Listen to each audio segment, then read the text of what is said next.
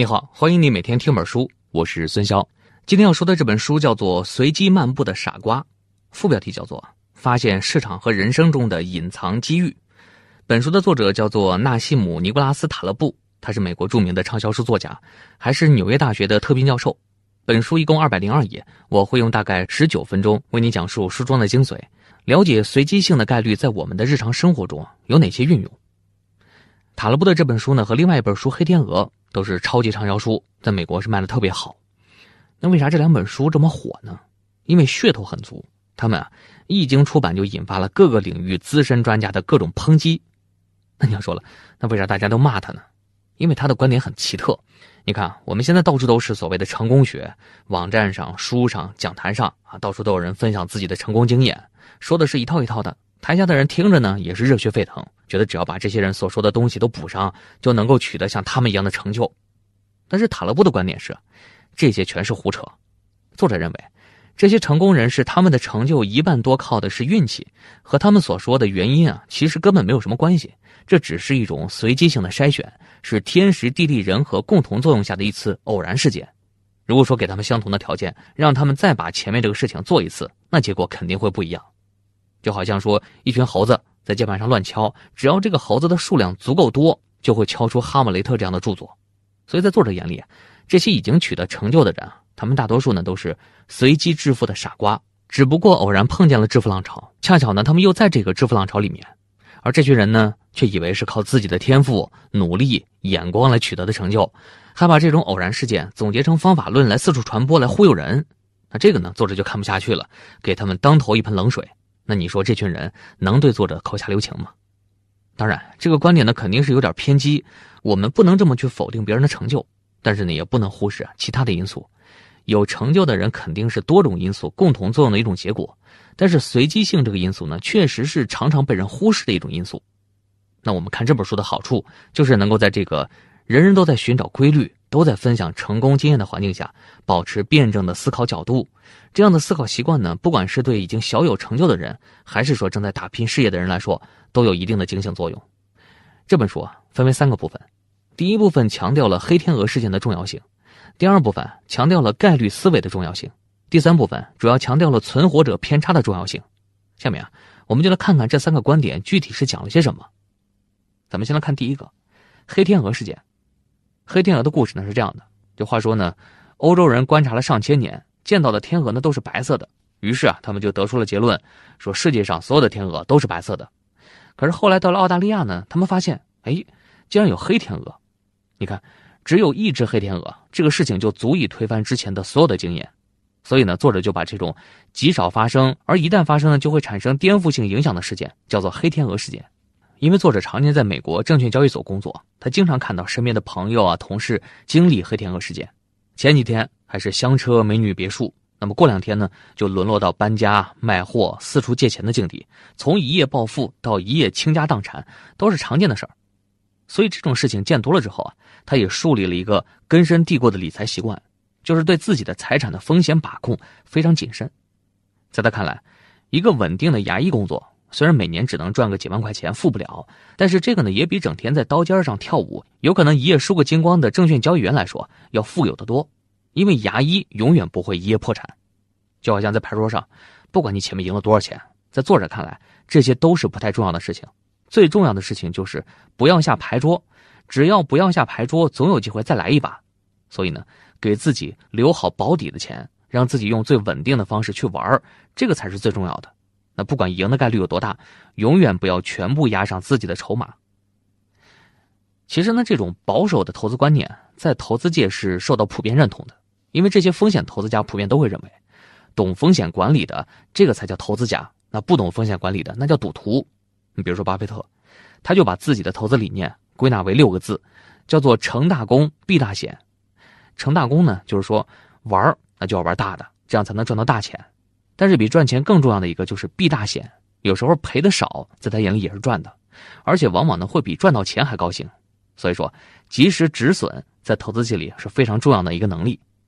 咱们人类有一个普遍的心理，就是对损失啊特别厌恶，而那些常年在资本圈里混的人啊，却能把这种止损的能力也看成一种赚钱的手段，这个就是高明之处。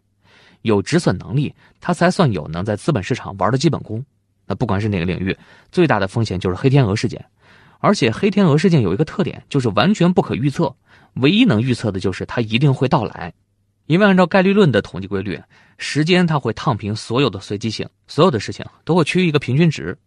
那我们呢，就拿证券市场来举例子，一个交易员正常的工作生涯能够做成千上万次的交易，所以证券市场就是一个可以在很短的时间里就能看到各种投资结果、各种可能性的一个地方。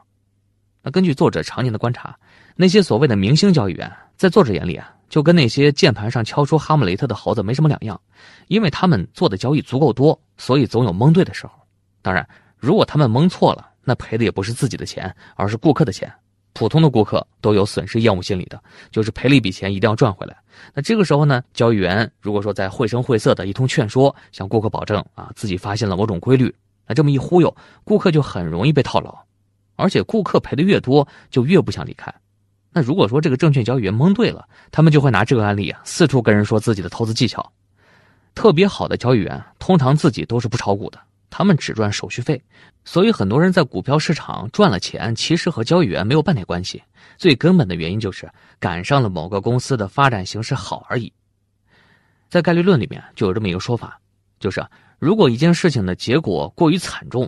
根本承受不了，那么这件事情不管它成功的概率有多高，它成功以后得到的回报有多大，其实都是无关紧要的，都没有任何意义。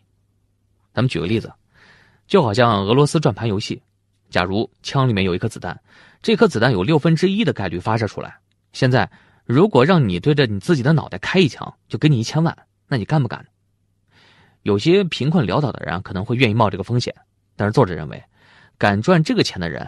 一定是一个水平低劣的赌徒，因为这个钱不管有多少都不值得去赚，因为这个最坏的结果呢，谁都承受不了。我们人类有个习惯，就是在遇到黑天鹅事件之后啊，往往要找各种各样的解释，总想找出这些事情之间的因果关系。其实呢，在作者看来，这就是迷信。就像一个原始人，他摸了一下鼻子，结果天就下雨了，然后他就认为，哦，自己摸鼻子和天下雨之间有某种因果关系，于是呢，他就仔细研究摸鼻子的技巧。如果哪次他自己摸了半天，天还没有下雨，他就会认为那一定是我自己摸的姿势不对。然后呢，他就会不断的改进自己的姿势。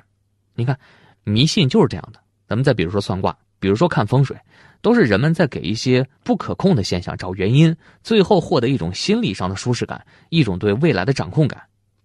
凯恩斯呢写过一本书，叫做《概率论》，非常有名。他是一个精通概率问题的专家，但是即使是这样，他也很难把这种思考方式运用到生活中来。比如他本人呢，就先在外汇市场摔跤了，赔了一大笔钱，然后转战股票市场，又是一通惨败。最后呢，实在没有办法，眼看就要破产了，才选择及时止损。这就说明理论只是一方面，最重要的还是实践。所以接受事物的随机性，并没有那么容易。就算我们知道，也很难接受它，因为这就是和人性在做斗争。其实呢，塔勒布之所以对黑天鹅事件这么恐惧，也是因为他家族的惨痛经历。他的祖父和祖母都担任过黎巴嫩的副总理，可以说是权贵世家。但是呢，就遇到一次黑天鹅事件，就从巨富一夜变成赤贫。后来他常年在资本市场里混，也是因为自己的运气躲过很多次黑天鹅事件。他也看到很多周边的人瞬间从巨富转到赤贫，所以这种过来人的提醒对我们来说还是很有参考价值的。下面我们就来说一说概率思想的重要性。在历史学界啊，大家常常会提到这样的假设，你比如说。当年秦始皇如果没有统一六国，我们现在会是什么样的？美国如果当年输掉了独立战争，那我们今天世界的格局又是什么样的？再比如说，二战中英国如果向希特勒投降，我们现在的整体状态又是怎么样的？从这个角度看，我们就可以发现，历史其实有无数种可能性，而我们呢，只是处在当中的一种而已。其实啊，我们生活中的任何一个小决定，都会在未来对我们的生活产生影响。那怎么样让这些小决定一个一个连起来之后，能把我们生活导向一个更愉快、更幸福的境地呢？那这就需要用概率思维来做选择。概率是一个特别有意思的事情，任何一件事情在发生之前都有一个发生的概率。这个概率呢，既不是百分之百，也不是百分之零。一件事情不管它发生的概率有多小，它都有可能发生。而只要它发生了，它在历史中就占了百分之百。这个话说的有点绕啊，我们举个例子。就好像投硬币，咱们谁都知道可以投出正面，投出反面，这个概率呢是一样的，都是百分之五十。但是当你揭开手掌展示这个答案的时候，它正面就是正面，反面就是反面，毫不含糊。另外呢，概率呢还和过去发生的那些百分之百发生的事情没有一点关系。你上一次投硬币投出的正面的概率是百分之五十，你下一次投跟上一次投没有必然的联系，它还是百分之五十。而且在概率论当中啊，有一个定律叫做大数定律，他说，当一个试验次数足够多的时候，事件出现的频率就无限接近于此事发生的概率。我们再拿硬币来举例子，当我们尽可能多的抛硬币的时候，硬币的正面和反面出现的次数就会越来越相近。很多赌徒呢，他就极端相信这个大数定律。你比如说，当连续出现六次大的时候啊，第七次很多人都觉得他会倾向于出现小，然后把所有的家当都压上去，接着就可能会倾家荡产。所以，了解每一次概率之间发生的不相关性，这个是很重要的一点。而且在这本书里面，作者还反复提到了一个特别重要的概念，叫做存活者偏差，也叫做目的理论。他是说呢，我们通常只关注那些显而易见的样本，却常常忽视那些没有机会出现的样本。这里呢有一个故事可以很好的说明这个理论。第二次世界大战的时候，英国一个皇家空军作战指挥官找到了哥伦比亚大学一个统计学教授，他呢请这个教授帮忙提一个改进飞机的策略，因为当时的技术非常有限，不能把飞机整体加强，只能加强一小部分，太重了又飞不起来了。那到底改飞机的哪个部分才能最有效的降低飞机坠毁的概率呢？谁都拿不准了。然后啊，他们就请这个教授帮忙。教授在接到这个任务以后啊，就对战斗过的飞机做了一个仔细的研究，做了一张详尽的统计图表，详细的记录了弹孔的一个分布状况。根据这个图表显示，所有的飞机都是某个部位中弹最多，有的部位基本上没有中弹。那下面怎么改装这个飞机呢？大家觉得应该加强中弹最多的部位，但是这个教授却说，根据这张图表显示，最应该加强的地方是那些没有中弹的位置，因为这些部位中弹的飞机根本就没有机会回来，他们不在这个样本里面。所以你看，如果说只根据调查结果显示就做决定，那就犯了一个非常严重的样本丢失的错误。最重要的资料不在已经安全飞回来的飞机上，而是在那些已经坠毁的、没有机会飞回来的飞机上。那这些飞机啊，往往我们还统计不到。简单来说，就是研究者越关注弹痕，他离真相就越远。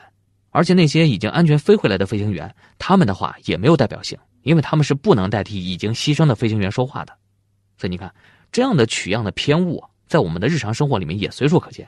许多关键的资料，也就是和那些没有飞回来的飞机是一样的，因为失败压根儿就观察不到。所以你看，我们的注意力呢，通常只会关注那些已经成功的人，对那些失败的人，往往就不在意。这种现象在金融市场也特别常见。